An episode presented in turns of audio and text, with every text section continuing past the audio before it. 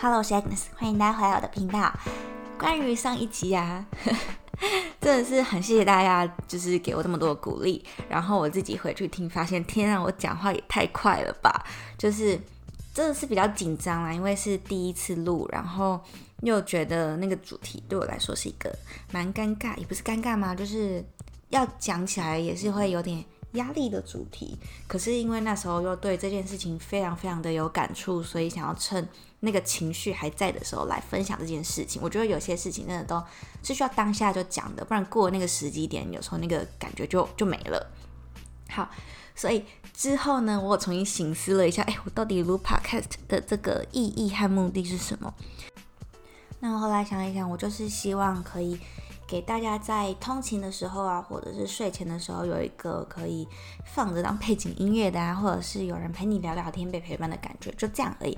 所以其实好像不需要把它剪得这么的紧凑，因为我自己这样后来上回去听，觉得有够像在报新闻的。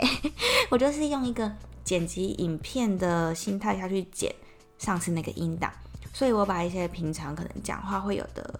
会有的一些空档啊之类的，全部都剪掉，然后就变得非常非常的密集，所以大家听起来可能会觉得哦，跟着我很紧张这样，这是我觉得还蛮不好意思的一点，就很抱歉让你们上次跟着我一起紧张，所以这一次呢，我真的就是会用一个比较轻松，然后剪辑上也不会把那么多一些可能像现在这些讲的一些容颜赘字有没有，我都会尽量保留，它就可能就是一个比较。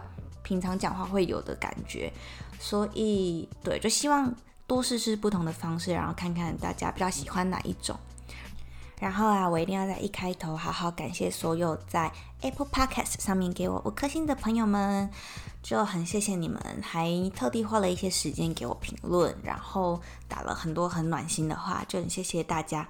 感觉每一次在尝试一些新的东西啊，或者是在情绪比较低落的时候。都可以获得很多你们的鼓励和支持，那时候真的都会觉得特别特别的窝心，而且都会有一种就是很幸福的感觉，心里会痒痒的那种感觉。你们知道那种我在形容那种感觉吗？就是有时候你觉得有被大家宠爱的感觉，就会觉得超级超级幸福的，就很谢谢有你们，然后。你们的回复和留言，我都有一个一个好好的看过，甚至看了两三次，这样就觉得真的很谢谢你们。然后之后如果有什么想要建议的，或者想要跟我说的，也是都很欢迎你们，不管是在评论下面留言啊，或者是来 IG 私讯我之类的都可以。那就真的要再次跟你们说声谢谢。然后另外呢，就是呃，在很多平台我的 Podcast 都可以听了，像是 KKBox 啊，Spotify。Google Podcast 也都上线了，所以如果有你们比较习惯的平台，也都可以去使用这些平台收听。好的，那以上呢就是一些小小的前言，我们今天就差不多要进入主题了。那今天的一开始，就像上次有跟大家提到的嘛，每一集的开头都会先来讨论两个 Q&A。那这个 Q&A 如果你们有兴趣想投稿的话，我也都会在。嗯，资讯栏 YouTube 影片是叫资讯栏啦，那 Podcast 应该也算是资讯栏吗？就是影片内容说明啊，语音内节目内容说明的部分会放 Google 的表单，所以如果你们想投稿的话，也都可以上去填写。那今天呢，我已经选了两个要一起来讨论的问题了，我觉得都还蛮有意思的。第一个呢是来自花，应该是念花吧，H U A 这个同学的那。他想要讨论的问题是我自己觉得非常有感的。诶，外面好像又有飞机了，我可能要暂停一下。好的，飞机走了。我家这边真的很常有飞机，我上次录的时候也是超多飞机，让我非常的崩溃。好，那我们就来看一下花的问题吧。他说：“请问 A G 有没有忍不住会想和别人比较的心态呢？因为是同学的关系，难免会被放在一起比较，有些事情上也会出现竞争关系。”尤其是自己好胜心比较强的缘故，常常会因为对他人有点敌意，心底就渐渐对他有隔阂，甚至开始讨厌他。我自己知道，其实这样是不好的，但是当事情发生的当下，又没有办法做到心平气和。想请问 A G 的看法或建议？谢谢 A G。顺便告白，好喜欢 Podcast 这种新形式哦，有另外一种知性温暖的感觉。嘿嘿，后面这段是自肥时间，但硬要念出来。好，那。嗯，我觉得啊，比较这件事情其实是我非常非常人生中非常非常有感的，因为其实我觉得我在不管是求学阶段，嗯，或者是实习的时候，就身边都有好多好厉害的人，所以我自己也是一个算是好胜心蛮强的，也都会忍不住跟别人，就在心底默默跟别人比较。那其实也感受得到，别人会拿自己去做比较这件事情，你可以感受到别人在跟你比较，其实这真的是他不用讲就感受得出来的。那我觉得比较这件事本身不是不好的，就是。重要的是你要怎么去面对这件事情，还有你的心态要怎么调整。因为当你会想要做比较这件事情，代表你是有上进心，然后你对自己算是有责任感的，因为你会希望看看自己做的好不好，就是你会希望透过比较。去看看自己做的这件事情有没有在，你会想要去找一个 benchmark，然后看看自己有没有在水平之上，然后看看自己到底是可不可以再进步，或者是有没有在非常的顶端的。那如果是的话，你就会有一个成就感，对吧？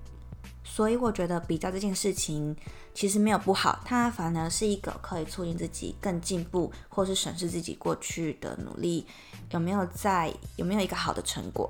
但是如果心态不对的话，就可能会让自己有一些压力，甚至是对人际关系上会有一点影响。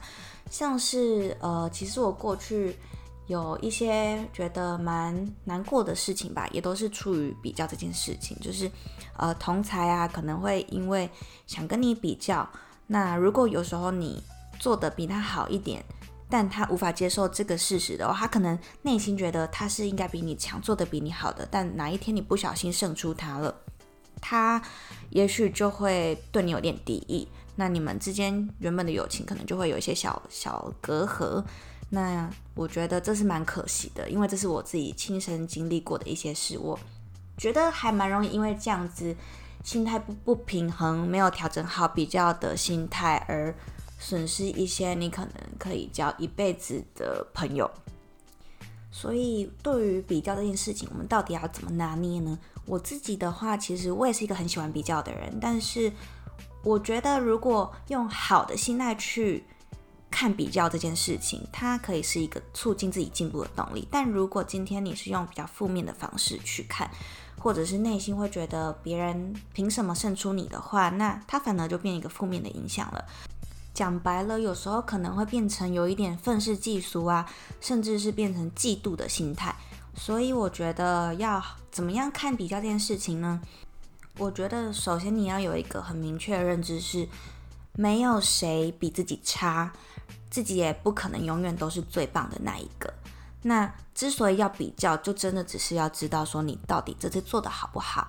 那如果你身边有很多很厉害的人，那很棒啊，你就是可以一直追着他们跑，你就可以想说，哎，为什么朋友 A 这一次可以有这么棒的？成果，他是不是做了哪些努力？他以前可能只能做到八十分，但他这次竟然做了九十九分，他到底做了哪些改变？也许可能是 pure luck，但我觉得这个几率是比较少一点啦。不过你还是可以去从中看一下他到底有哪些改变，让他有这么大的进步空间。甚至你可以试着去跟他聊聊他的过程中有没有做了哪些努力，而不是单纯做自己在那边猜测。我自己的观察啦，我觉得比较这件事情有时候会歪掉，就是变成嫉妒或是愤世嫉俗的状况，通常都是因为缺少了良性的沟通和互动。因为如果你都只是一个人在那边猜测，有时候会出现很多可能脑补的状况，就是别人明明做了很多努力，但因为你没有跟他讨论，你根本不知道他做了哪些努力。你可能就会觉得，哦，他就只是幸运啊，或者他就只是怎么样怎么样，有很多的理由是你可以说服自己，他可以这么成功，他可以这么好，不一定都是因为他真的比你厉害。可是这个心态真的是非常的不 OK，因为这代表你可能是对自己没自信的，你必须透过这样的心态才能让自己比较舒服一点。所以我觉得比较正确的做法应该是，你就直接很坦荡荡、大辣辣的。去跟这位朋友，或是你比较的对象讨论沟通，不用用很严肃的方式，就聊天，可以聊聊说，哎，你这次比如这个专案好了，你是怎么做的，或是你为什么可以进步这么快？你有做哪些准备吗？当然前提是你跟这个人真的是很好的朋友，很聊得来啦。因为我知道有一些人可能不是这么愿意百分之百的分享，就是自己的，呃，他可能会觉得这是自己的小秘诀，或是他的。嗯，商业机密吗？对，所以我觉得也是要看人，但是至少自己要先跨出那一步，就是愿意去聊天，了解别人背后的努力。所以，呃，我觉得这是一个最直接也最有效的方式，也就是直就是去跟你比较的对象沟通讨论。我觉得这是一个比较良性的，因为你可以透过知道别人做哪些努力，或是自己还有哪些可以调整的地方。做更有效的调整，就是不管你的做事方法，或者是你背后的准备之类的，这样才是可以跟别人一起进步的。比较这件事情才真的有效益，才能是良性的。那如果你真的什么都不做，只是靠自己在那边就是脑补之类的，你当然就会变得越来越不喜欢跟那个人在一起，因为你就会觉得跟他在一起好有压力，他都做得比我好。我跟他在一起是不是就是只能一直追着他，或者是只能一直说服自己，他可能就是没有这么好啦，这样我才会觉得比较舒服。久而久之，你就会变得比较讨厌那个人。所以，我觉得这就是比较这件事情没有好好调整心态的话，会带来的负面效果。那就真的是很建议你可以透过好好调整自己的心态，来让自己对比较这件事情有比较好的掌控度。那真的真的要记得，没有谁是永远都会输你，或是没有谁的能力都真的比较差。只要愿意，嗯，即使也原本他的资质可能没有你好，但如果他找到对的方式，或是他有对的心态，以及足够的努力和一点点的幸运，都有可能随时超过你的。所以。自己真的是要不断不断的充实自己，调整好自己的心态，然后抱着一个跟大家一起进步的心，而不是抱着一个想要赢过谁，一定要把谁踢，就是 PK 掉你才比较厉害的那个心。这真的很重要。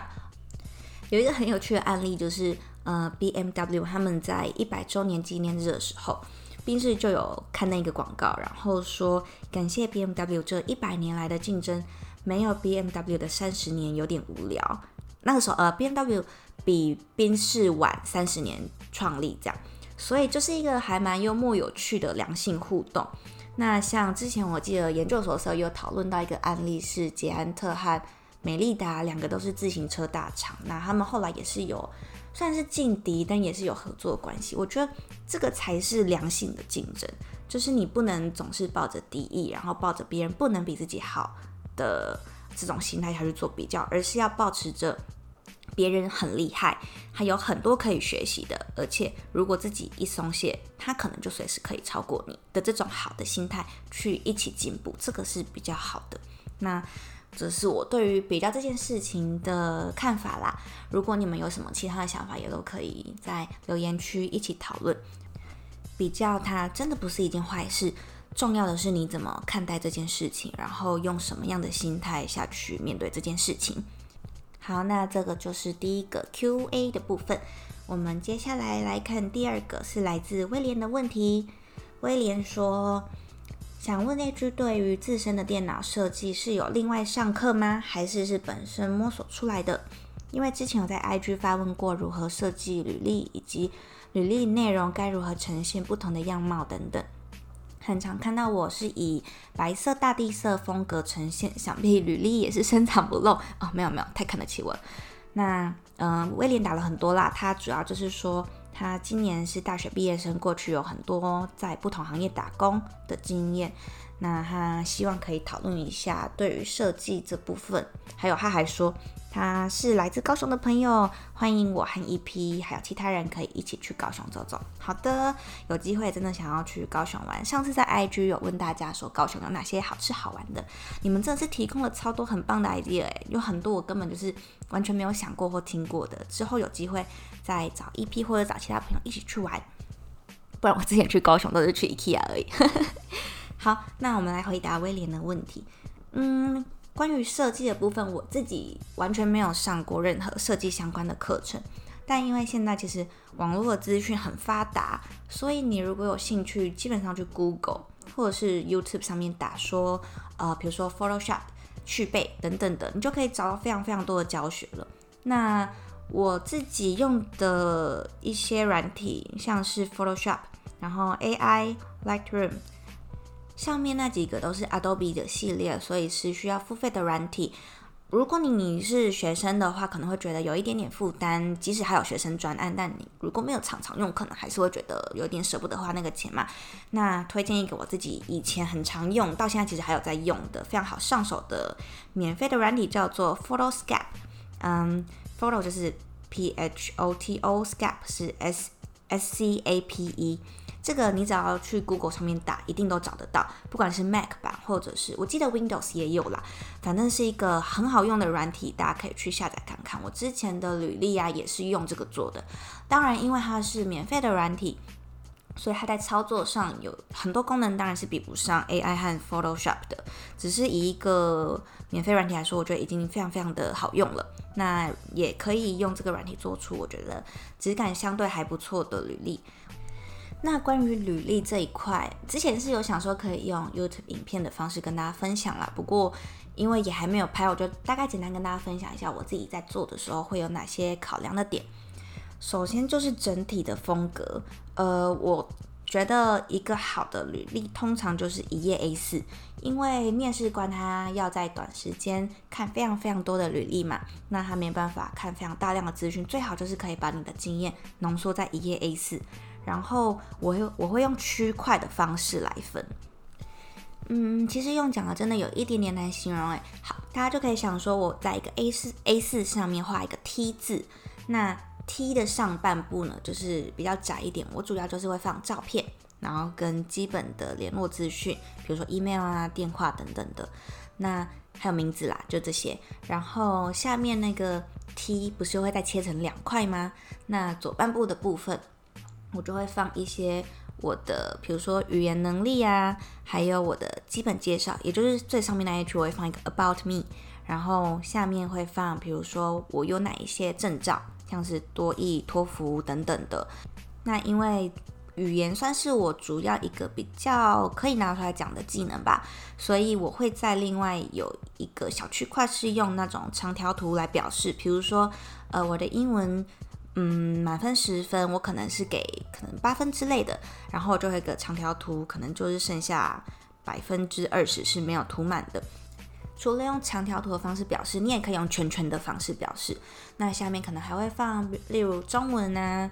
啊，日文啊等等的，那这只是要让面试官可以一眼看清楚，就是一眼看出来说，哦，你有哪些语言技能，那程度大概在哪？因为我觉得视觉的东西都是最直觉的啦，所以比起你用文字在那边解释，我觉得用这种比较视觉的东西是比较好理解的。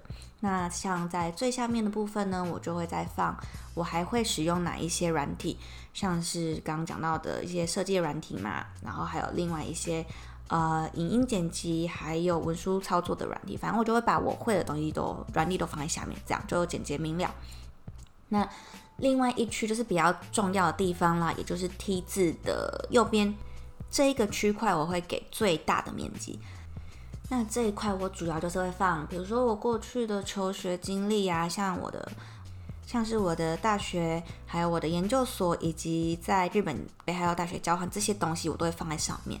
那其实不会写的太细，我就主要是写，比如说呃，中心大学，然后外文系，然后嗯，二零一几到，我是想不起来我是几年的，到二零一几就是求学的时间。那北海道大学就是二零一七到二零一九，那最下面就是成大国企，呃。然后写什么 忘记？嗯，就是就是主要把时间跟你的系所写出来，就这样。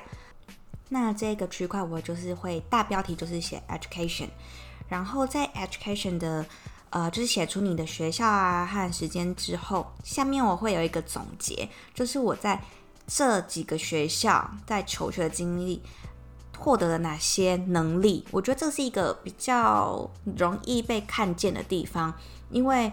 它就等于说，你总结你这几年来学习到的技能到底是什么？举例来说，像我自己的话，嗯，因为去有去交换，然后再加上我是外文系的关系，我在这个区块我就有写 independence solid language skills。那交换的话，我觉得大家都可以写，就是 cultural awareness，就是跨文化沟通的这个部分。然后就是大概总结几个，我看一下我写了几个，一二三四五，大概五到六个这样。那这个区块的字体呢，我就会加粗，然后让它是比较显眼的。像我在旁边是有一个箭头的，就是指出说哦，我获得了这些技能。这样，好，那下一个区块呢，它就会是我的工作经验啦。如果你是还在求学的话，你就可以写你的 special experience 之类的，比如说你去实习，或者是你参加了什么比赛这样子。那一样，我都是会用时间轴的方式来表示。比如说，二零一八年的时候我去实习了，那二零一九年我开始工作嘛，所以我就会先从二零一八年的实习开始讲，我在哪里实习，那我负责的是什么，我会用条列式的方式写出来。那比如说，我是负责 digital marketing。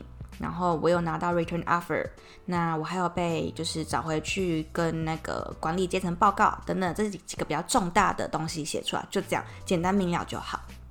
那工作的话，我就会写说哦，我负责哪些东西，像是什么呃 press release，然后还有什么嗯 daily news alert 之类的 PR crisis management 等等的，你就可以都把这些东西写出来。让面试官很清楚明了的知道说你过去有什么经验，你负责的东西是什么，你也不用太复杂去解释，因为，呃，像我自己会把这些经验带来的，比如说比较显著的成果，比如说营业额有多少的提升，或者是带来什么正面的效益，这些我会留在 about me，也就是左半边那边的简单自我介绍的部分提到。那像那个区块的话，就是要花一些时间编辑啊，因为你要在很少的字数内讲很多你觉得自己比较厉害的部分，这个我觉得又可以讲蛮久的，所以这边今天就先不讨论。好，那主要呢就在 work experience 这边，我就是会把我的工作做了哪些东西用条列式列出来，一样在最底下会给一个矩形，画一个箭头，然后写说，那我这些经历造就了我有哪些特质和技能。像是呃，比如说像行销公关这些就会要 creativity 嘛，然后还有一些嗯，像是 communication skills，或者是如果你是工程师的话，可能就要一些 coding 的技能吧之类的，就可以用你。而且我觉得每一份履历呢，你都是需要依照你要申请的那个工作去做调整的。比如说你之后想要找的那工作会比较看重某一些技能的话，记得要 highlight 那些技能。让那个面试的人一看就觉得，哦，这就是我们要找的人。那其实他都是可以被微调的啦，你可以改的很像他很适合公关啊，或者是改的他很适合行销。像我觉得，比如说去找公关的工作跟找行销的工作，就会需要稍微有点不一样。像公关的话，你就可能需要琢磨比较多，在于你呃怎么去了解这个业界。哦，这个行销要，嗯，应该说像你怎么去跟别人 social。然后，呃，你有哪一些危机处理的经验等等的？那如果是行销的话，你就可能要再调整成你办过哪一些很成功的行销活动，实际为公司带来哪一些效益等等的。就是即使你做的东西是一样的，但是你说出来的故事是可以蛮不一样的。不知道这样有没有 get 到我想要表达的东西？大概就是这样。然后最下面一个区块是我会写 special experience，就是我有做 YouTube 这一块，但我就没有特别的 highlight，因为这个就不是每一个公司可能都适合，我可能就会看情况放。像有一些比较传统的企业，它可能就没有办法接受你有在弄这些东西，又或者是呃比较大的外商公司，可能也是没办法接受的。像那时候我实习完，其实即使我有拿到 return offer，一个让我蛮。呃，之后来不想回去的点，也是因为他们可能不能接受我呃经营我的 YouTube 这件事情，这也是后来没有回去的原因之一啦。对，所以这大概是我自己在就是做履历会注意的一些东西。总结来说，就是我会用区块来分配我想要讲的故事和想要给面试官看到的东西，然后用大标题还有色块的方式加加上呃字体加粗等等的，来让我想要被看到的东西是比较显眼的、突出的，然后尽量就是版排版啊，保持整洁、大方、干净，还有色调尽量选择比较舒服的色调，不要用那种太过太过鲜明。我自己是比较喜欢清淡一点，比较清爽，看久了眼睛不会累的。那字集、字句也都要记得小心，还有行距等等的，不要放得太挤，让面试官觉得看了眼睛很痛。但因为要在 A4 挤下很多东西，所以势必也没有办法放得太松啦，不然看起来也是会有一点点好像没有那么丰富，对不对？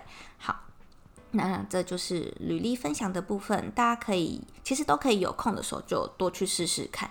然后如果你们需要找一些参考的，你们其实都可以去 Pinterest 上面打的关键字就可以像是 CV 嗯 templates 或者是嗯 resume templates 或是 CV example resume examples 之类的。通常呢，你打这些关键字，它就会跑出超级超级多，成千上万，哎，也也不知道有没有到那么多啊。有时候讲话比较浮夸，反正就会有很多可以参考的。那你就可以透过先找到自己最喜欢的整体呈现方式，然后再慢慢微调。比如说，你觉得哦，虽然我的履历是以 A 这个模板下去改的，但是我觉得 B 的其中一个元素很棒，那我也可以把这个元素抓进来。我的就是反正就是融合很多。别人的精髓，然后调整成自己自己的独一无二的履历，这样。好的，那以上呢就是履历的部分啦。那 Q&A 的部分也就先到这边。如果大家有什么想要给建议的，或者想要讨论的，也都欢迎在留言区留下你的心得。然后，如果你也想要投稿的话，记得就是在。节目内容的部分都有提供 Google 表单的链接，大家就可以上去投稿。好咯，那我们接下来就真的要进入今天想要跟大家聊的部分了。好，今天啊，想要跟大家聊一个非常轻松的主题，也就是呢，去垦丁潜水这件事啦，真的超爆好玩。我上礼拜也就前几天啦，嗯，就去垦丁玩了人生第一次的潜水体验。我跟大家说，这真的是一个非常非常值得去的事情。其实啊，我会去潜水，是因为我真的要非常感谢我很爱的一个前辈，就在公司有一个呃有一个不同部门的姐姐，她嗯，我就我都叫她娘娘姐姐。然后她之前呢去考了潜水的证照。他超好笑的，他之所以会考证照，是因为他不知道，他不知道可以先做潜水体验这件事情，他以为要去潜水就一定要考照，所以呢，他就鼓起勇气去考照了。然后后来才发现，考完之后才发现，哎，原来可以直接体验潜水就好。我觉得很好笑哎，有点强。好啦，那不过也因为这样，就是他就获得了一个厉害的潜水证照，这样。然后知道他去考照之后啊，我就常常跟他说：“哇，好酷哦，潜水，我也好想去潜潜看哦之类的。”就常常聊天的时候会提到这件事情。那他前阵子啊，就是问我说：“哎，你十一月二十那一个礼拜有没有空？”我就说：“哦，有啊，没有要做什么？”他就说：“哦，好，那你就先空下来。”这样过几天我就一直问他说：“到底要干嘛？那一周要做什么事情嘛？”那娘娘姐姐就都不跟我说，我就开始乱猜啊。就跟他们说，哎，不会是要带我去潜水吧？真的假的啊之类的？反正呢就被我猜中了。那我们就开始我们的三天两夜垦丁之旅。那我们这是下午出发的啦。我们第一天晚上到恒春的时候，已经好像大概快七点了。我们就去吃了一间 超级超级无敌，我不知道该怎么形容它，哎，很像是巨人吃的食物。就那一间东西都好大。那一间叫做什么？我熊熊忘记了，我来查一下。哦哦哦，找到了，叫做阿加根桃小脆越南美食。它真的是最浮夸的月亮虾饼，它的分量都好大。那个时候我们就是我们四个人嘛，然后我们点餐的时候就想说，嗯，应该点四道菜就好了，就也没有点主餐，我们就点了一个椒麻鸡、月亮虾饼、呃春卷，还有什么啊？一个炒青菜这样子。但是呢。点完之后，我们在等餐点的时候就发现好像有点不太对劲。隔壁送来的食物怎么都这么大？那个月亮虾饼你知道像什么吗？像波士顿派，或者是你说海绵蛋糕一样，超级大。我们通常吃的泰式的月亮虾饼都是薄薄一片嘛？这个真的没有，它真的是超巨大的一块，你每一块都像蛋糕一样。然后我们就很傻眼，就觉得完了完了，一定吃不完。然后我们那其中一个旅伴呢，他就说没关系，那个春卷它是写四四块而已，应该是小小的，因为春卷通常我们想到的应该就是像那种台南的虾安平虾卷之类的那种小小一块。后来虾卷上来的时候，它像法国面包一样，像法棍一样超大超肥，我们真的是上菜的时候都像有乌鸦飞过去，我们的脸都超级超级的傻眼。那现在想到那个脸，还是觉得很好笑。好，然后呢，还有什么东西？椒麻鸡，椒麻鸡是第一道上来的菜。那个椒麻鸡上来的时候，我们也都傻眼。那个椒麻鸡基本上就是感觉很像是两块吗？两两块鸡排的分量吧。反正真的是一切都非常的浮夸，非常的巨大。我们朋友就说：“我们是不是刚应该要好好看评论的？我们因为我们都没有仔细的看评论啊，就想说哦，就是星星很多，就应该是蛮好吃的这样。后来我朋友就去 Google 下面留了一个评论，他说：“他说我打了这几个，大家应该就不会犯下跟我们一样的错，因为我们真的是完全吃不完。”他打 巨无霸虾饼，巨无霸春卷。巨无霸椒麻鸡，这是他给的评论。当然，我们也是给就是五颗星这样啦，就是真的 CP 值很高，但千万千万不要不小心点太多，会有一点浪费食物。我们真的超智障的，我们吃完的当下还跑去附近的 Seven 买了夜间酵素，因为我们隔天一早就要去潜水，就很怕 消化不良，等一下隔天直接吐在海里，就是当做喂鱼这样。反正呢，这是一个还蛮好笑的小插曲。好，那吃完之后，我们就回到我们住的背包客栈，就是潜水的地方。他们有搭配的，算是嗯，应该就是他们开的名，呃，背包客栈啦。那我们其实那天很早就洗洗睡了，因为隔天呢，我们七点就要吃早餐，然后八点会有车子来接我们去潜水的地方。所以我们我记得我那天应该十一点多就躺在床上，然后隔天是六点半的闹钟这样。那隔天一早啊，我们就起床、刷牙、洗脸、换泳衣，然后就下去吃早餐了。早餐超好吃的，是一个汉堡。那时候还想说会不会吃吃个太饱，很怕会想吐。但其实还好，因为你吃饱之后，大概还要在一个小时左右，一个多小时吗？一个多小时吧，才会真的进行到要潜到水里这个步骤。因为前面还有一些讲解啊之类的。那我们吃完之后八点集合，我们八点就坐上那个小车车，就接驳车，然后前往潜水中心。那一到那边之后，我们就要填写一些表单，然后付潜水和住宿的费用。我们那一次潜水加住宿是三千五，住宿的费用是三百。然后潜水是，其实原本也是三千五，但因为我们有招尿票吧，还是什么，就是比较提早预约，所以是三千二，加起来就是总共三千五这样子。那填写完一些基本资料啊，就是会问你有没有一些疾病什么的嘛，因为如果你有一些重大疾病是不可以潜水的，还有你潜水完好像是十二个小时吧，不可以搭飞机或者是去到一些海拔比较高的地方等等的这些注意事项。那都填写好之后呢？教练就会过来，教练就会过来跟你讲解一些在水里要注意的东西，还有等一下我们要做的一些事情，让你比较了解整个流程。那像是一些呃，在水里的话，我们不能用嘴巴沟通嘛，我们必须咬那个呼吸器，所以你在水里基本上就是用比手势的部的方式沟通。那像是你比教练就会问你 O 不 OK 嘛，就会比 OK 的这个手势，他会一直跟你再三的确认说你 O 不 OK，那你 OK 的话就要。呃，也是比一个 OK 给教练这样，然后像是要往下潜的话，就是会比大拇指朝下的这个动作，就是大家通常在比不的那个动作，对。然后上潜的话，就是比一个赞的动作了。所以在水里不要随便的比赞，因为那个动作是代表你要往上潜了。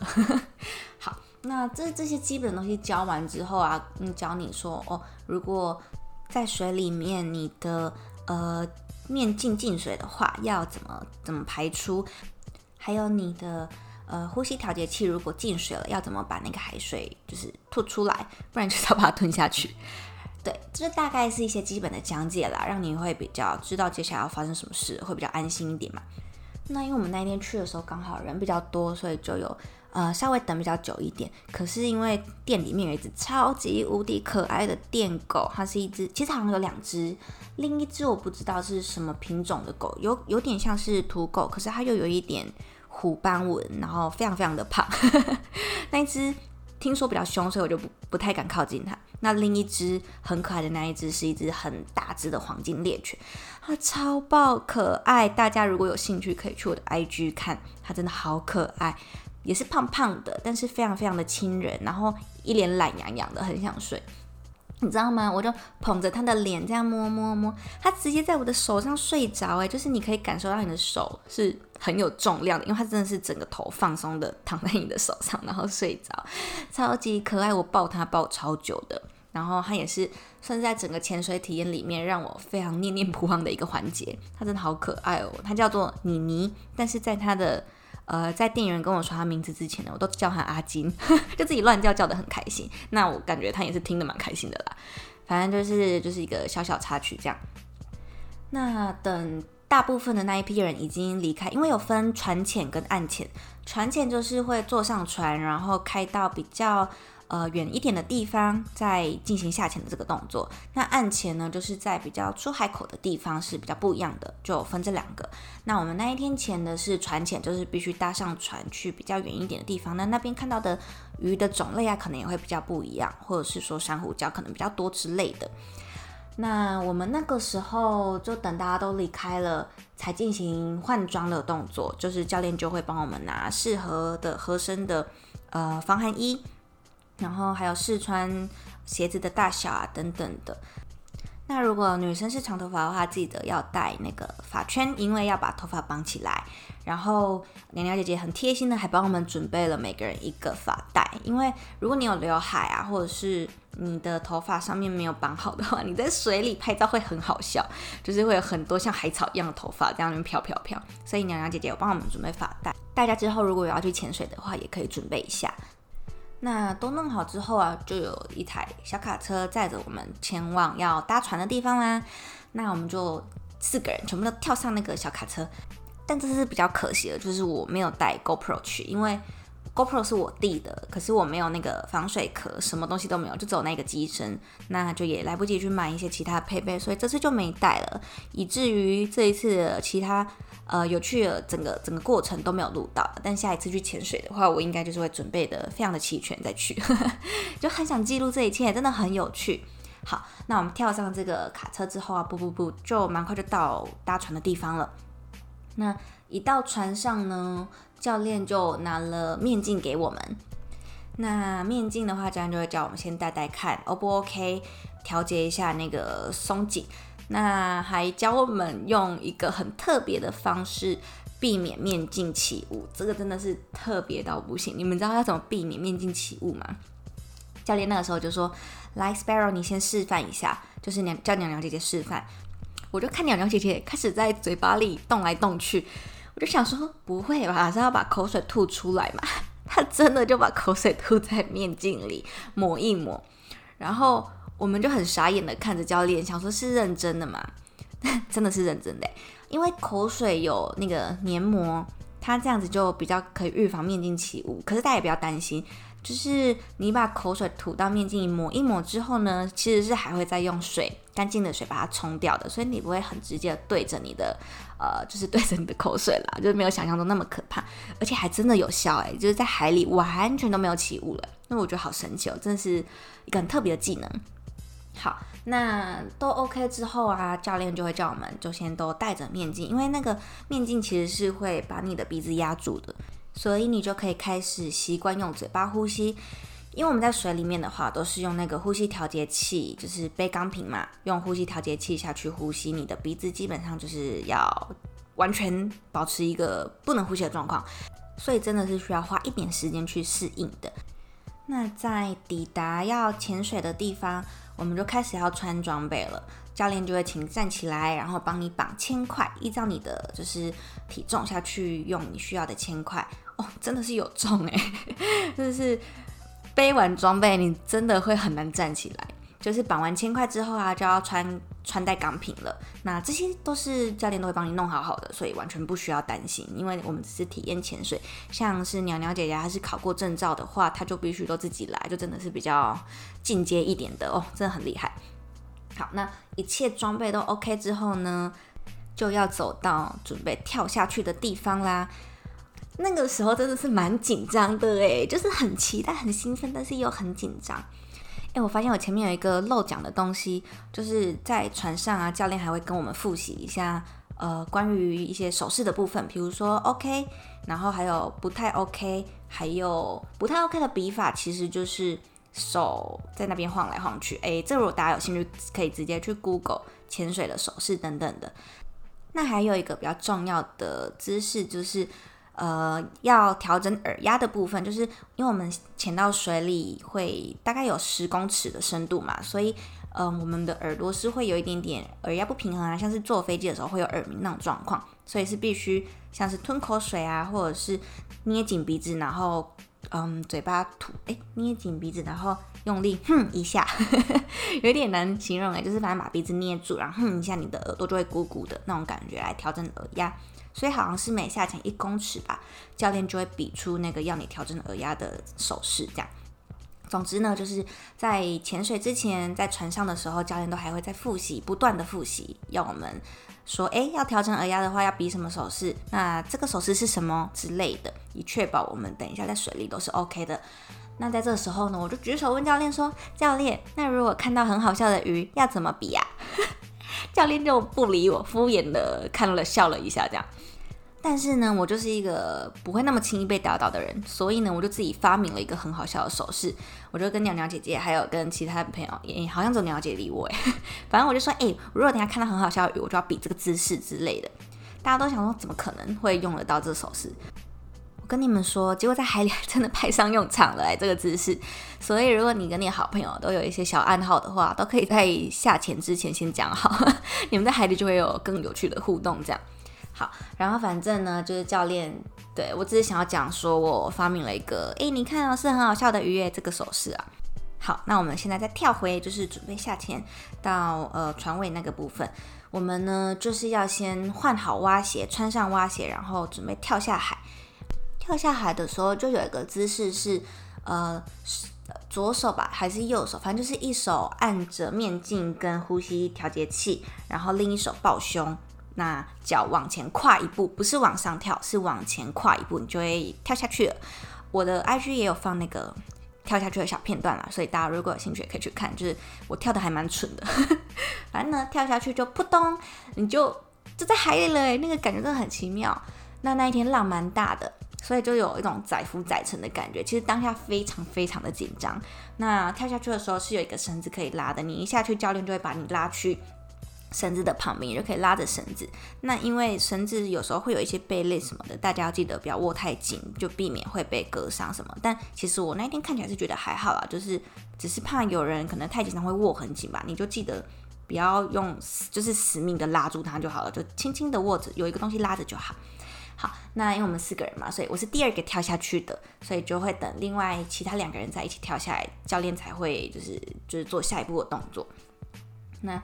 一跳下去呢，教练就会问说：“哎，O 不 OK？好，那没事的话，教练就会叫你把头埋进去水里，就是习惯脸整个人在海里的那种感觉，然后呃，习惯用呼吸器，就是用呼吸呼吸，而不是张嘴在那边呼吸，很像水面上的鱼这样。因为一开始进去，老实说，你在那边载浮载沉，我觉得是最可怕的时候，就比起下潜还可怕，因为会有一种很晃的感觉，再加上。嗯，不太习惯你的脚在海里，你就会我的脚就会一直翘起来，就一直好像要翻跟斗的感觉，你就要一直努力的想说我的脚要下去，我的脚要下去，这样。那一开始真的还蛮不习惯的。那你要在海里，你的脸要整个就是你要靠意志力让你的脸是埋在海里的，真的就是需要一些勇气。所以老实说，前面是我觉得有一点可怕，有点惊恐的部分。那。后来等到大家呢都跳下来了，教练就会要就是让我们适适应一下，就会进行下潜的部分。教练就会比出 OK 的手势，问我们说 OK 了吗？那他 OK 的话，他就会比出下潜的手势，就是大拇指朝下这个手势。那我其实当下真的是很慌乱，真的是就是觉得嗯好像也 OK 吧，应该是 OK 吧这样，所以我就比 OK，那就直接下潜了。我那时候想什么下潜了吗？就在一个完全还没有准备好状况下，我们就下潜了。我那时候其实内心有一点，就是一点，就是整个脑袋空白的感觉。但下潜的感觉真的很奇妙，因为它下潜是用你就是那个浮力背心来调整你下潜的深度，应该是啦，如果我没记错的话。反正呢，那个浮力背心呢，就是可以充气跟泄气的。那你充气的话，就是会往上浮嘛；那泄气的话，就是可以再往下潜这样。呃，但那个其实都是教练会帮你用，所以像我们体验潜水也完全不需要自己去控制。所以教练就帮我控制，然后就啵啵啵，我就整个人在海里了耶，就是超突然的。那你整个人埋到海里的时候，你就会瞬间觉得世界好安静，在海里真的就只听得到自己的声音。然后一开始进去的时候，进到海里的时候，教练就会马上在问你 O 不 OK，然后提醒你记得做耳压平衡的动作，就是不管是要低头吞口水，或者是捏鼻子、用力呼气之类的。好，OK 的话呢，就会再继续往下潜，就是再往更深海里面一点点，然后一样就是会一直重复一样的动作啦。那其实一开始啊，我的那个面镜好像不够紧，因为在陆地上就会觉得好像已经够紧了，可是，在海里的时候，我就一直压着我的面镜，因为我觉得我一放开，好像水就会跑进来。然后其实我是有一点点怕水的人，因为应该说我不是怕喝到海水，我不怕，但是我怕的是。水跑到鼻子里那种呛到的感觉，我不知道为什么我非常害怕那种感觉。那那时候就一直按着我的面镜，所以教练其实真的很细心，他就会马上问我就是 OK 吗？然后问我是不是有哪里不 OK，就是用都是用手势比的，我就用手指了我的面镜，然后比出不太 OK 的那个手势，所以教练就帮我再调紧一点点。可是调紧了过一下下，我还是觉得我无法放开我的面镜，我。就是还是觉得怪怪的，觉得好像放手了就会跑水进来。那那时候另一个教练又看到我还是不敢放开，就问我是不是不 OK。所以啊，因为我们四个人，那总共有两个教练，所以其实是非常安心的。那再加上鸟鸟姐姐又有证照嘛，所以其实有一点像是两位教练带我们三个初次体验的人这样子。然后反正另一位教练也有帮我再次调整，所以调了两次之后，我就敢放开面镜，我就觉得哦是很真的很紧的了。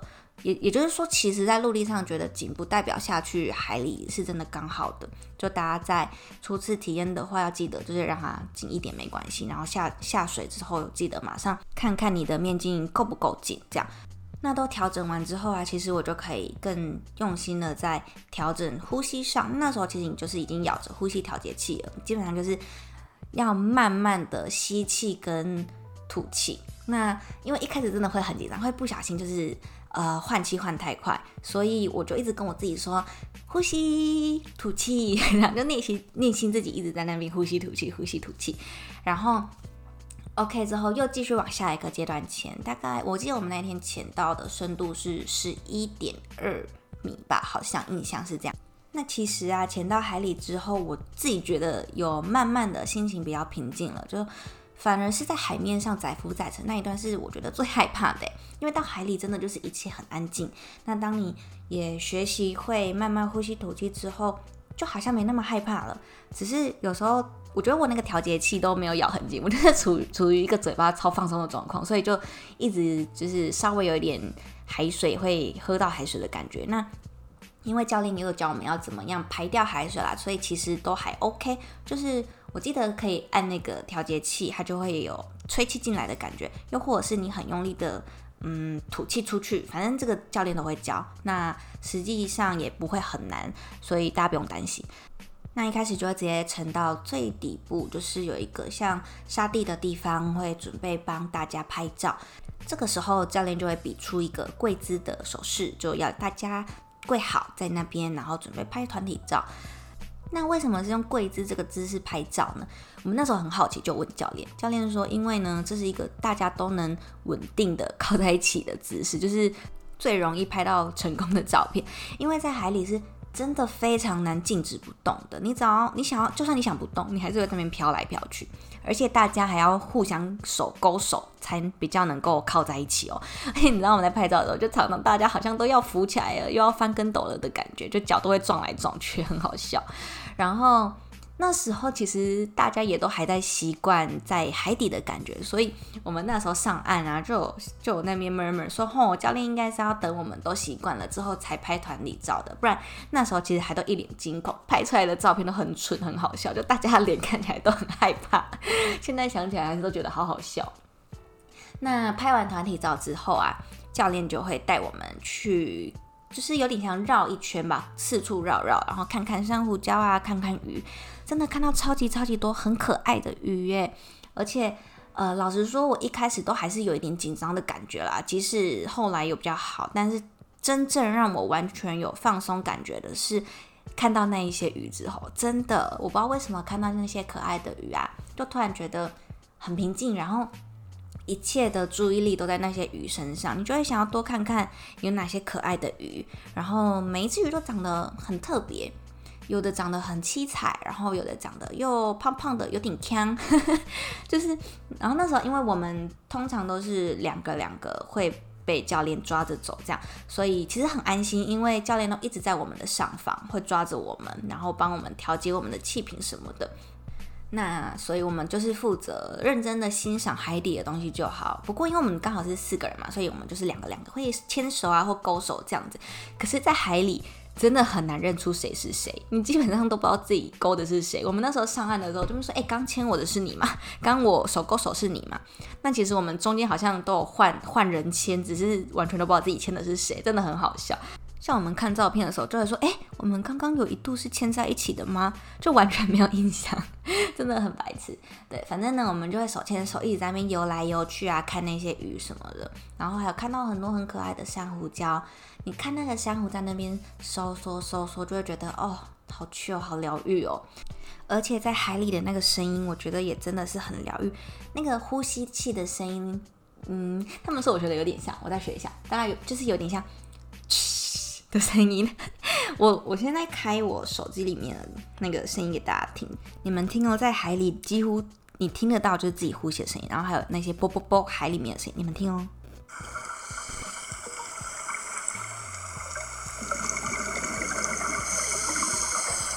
有听到刚那个呼吸的声音吗？就是你呼吸的声音。然后你会一直听到自己吐气啵啵啵之类的声音，就大概都是这些水流的声音而已，就会觉得整个很平静、很舒服。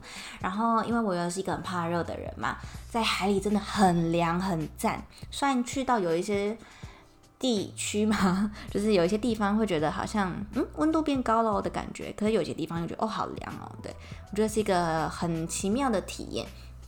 然后在当下，我其实就是很认真的看那些每一只鱼跟每一个很奇妙的生物，你就会觉得，因为我其实从小就很喜欢看海底生物相关的东西。我记得我小时候很喜欢看那些海洋生物图鉴啊什么的，所以当下其实是觉得还蛮感动的。而且虽然我很喜欢开玩笑说，哦，那个我很期待看到长得很随便的鱼啊，长得很好笑的鱼什么的，可是，在当下，嗯。看那些鱼的时候，我真的觉得天啊，每一只鱼都是漂亮宝贝，你们都好可爱，都好有特色。虽然还是一度看到一只就是还长得还蛮强的鱼，就转过去跟我旁边的朋友比那个很好笑的鱼耶的手势，但老实说，他们就真的都是让我觉得大自然很美妙，让我觉得很感动，就是你的内心会觉得很激动，但又觉得很想赞叹，你知道吗？因为有点难形容那种感觉啦，反正就觉得。我下次一定还要再来看看你们的感觉，因为我觉得还没有看过，就好像要准备回程了，教练就会开始要呃慢慢把我们往上带，就慢慢上前的感觉了。然后嗯，其实是还蛮舍不得的，就会觉得好想要再多待一下子哦那种感觉，因为那时候其实已经蛮习惯在海底的感觉，也蛮习惯呼吸了，就会有一种好像我好像才刚习惯就要离开了的感觉。整个在海里的时间大概是半小时左右，都呃我们的记录是写二十九分钟这样。那呃要准备上前的时候，教练也是会慢慢带着你，就是慢慢上去，慢慢上去这样。同时也是要一边让你做耳压平衡啦，所以不会一下子就咻的上去。那回程的时候，大概到接近船的部分，教练就会开始帮你拆蛙鞋。我朋友超好笑，我朋友说有一种在海底被抢劫的感觉，我真的是被他笑死。就是教练就帮你把蛙鞋拆掉了，所以你就要慢慢的、慢慢的拉着你回船边，然后你就要自己爬上去。那爬上去的时候真的是需要一点力气耶，因为装备其实真的蛮重，就对女生来说。所以你就要就是使使劲吃奶的力气爬上去，那爬上去之后也就正式的结束这次的潜水之旅啦，因为就差不多就要回程了嘛。我们一样就是坐着船回到原本搭船的地方，然后回潜水中心，大概冲个澡、洗一下头这样子。嗯，真的是一个我觉得很值得去体验的诶。那哦对，想到一件很好笑的事就是。那时候潜水前啊，我朋友他们就说你要记得不要因为我平常很爱讲话，又很爱笑，就笑点很低。他们说你要记得在海里不可以笑哦，不要看到很好笑的鱼就不小心笑出来哦。就说不会啦，没想到我还真的在海底笑出来，让我喝了一口水，让我喝了一口海水。可是其实没有想象中咸呢。我记得之前很久以前有喝过海水，就超爆咸、超爆苦。可是那一天喝的就觉得，嗯，好像还可以接受，就想嗯多喝几口应该没关系那种感觉。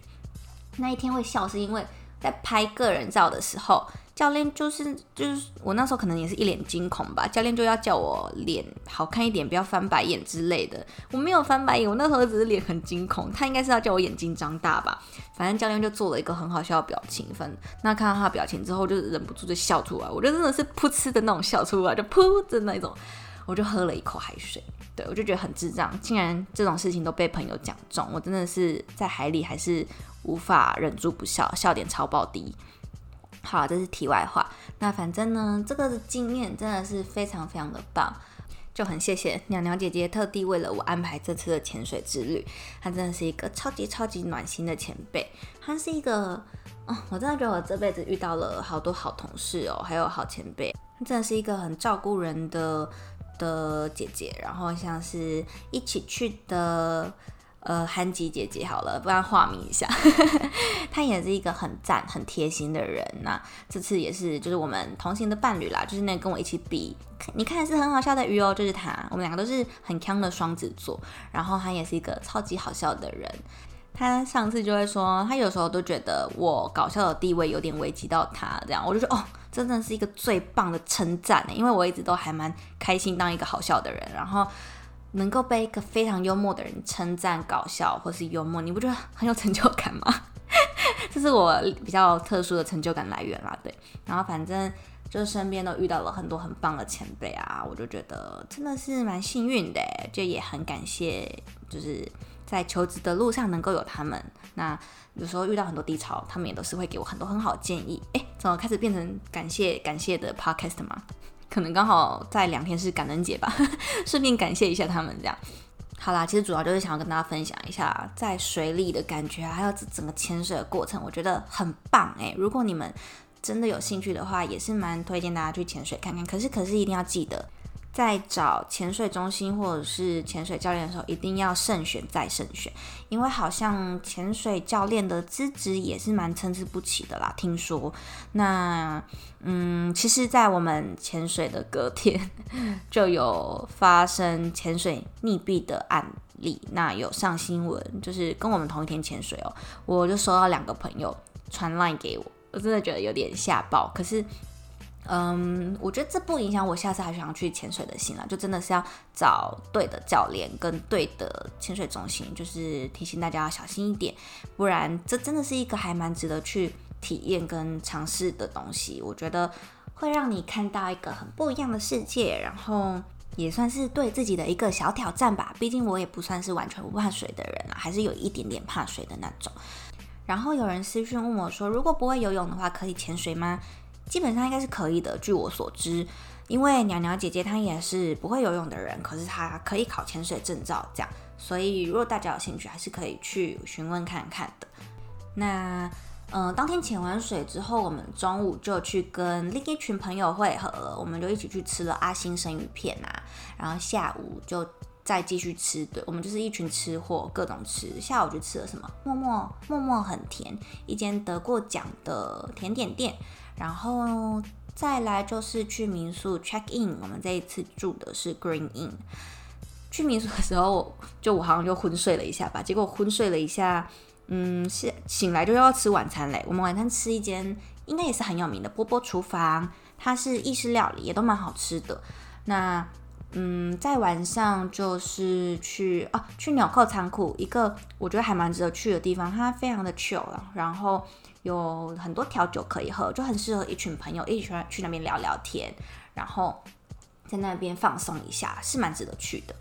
再来隔天的话，就是我们去了 Rock Garden 吃了很好吃的披萨，然后再来就是去水洼窟大草原拍拍照，那边真的还蛮好拍的，只是风有一点大，而且非常的热。然后在下午的话，我们就准备回城了，我们就往往北开，然后去吃很有名的春日厨房，它是一间原住民特色料理。真的还蛮特别的，它的就是每一道菜都有很很不一样的地方。我觉得如果大家有机会是可以去品尝看看。那大概我们的行程就这样啦，就是一直吃一直吃。如果大家有兴趣想要看看就是这些东西到底长怎样，我在 IG 有一个精选动态，就是这次去潜水的所有现实动态我都放在里面了，你们就可以看一下我们的行程大概排了什么啊，然后有没有哪些地方你可能也会想去，就可以参考一下。好啦，那以上就是今天的内容喽，就希望大家喜欢。不知道这种随意聊聊的节奏啊和内容，你们喜不喜欢？我自己觉得这样子是比较轻松一点的啦。如果大家喜欢今天的内容啊，也很欢迎你们给我一个五星的评论，也欢迎大家来追踪我的 Instagram 还有 Facebook 账号的话，也会放在内容处，或者是直接搜寻 C E S T A G N E S W U 就会有喽。那如果大家想要看比较动态的我呢，就是去我的 YouTube 频道找我啦，一样是搜寻 Agnes Wu 就有了，A G N E S W U。好，那以上呢就是今天的内容啦，差不多刚好一个小时诶，应该是蛮足够大家当睡前音乐，就是背景音乐了。好啦，那我们就下一集见喽，大家晚安，或者是上班加油，拜拜。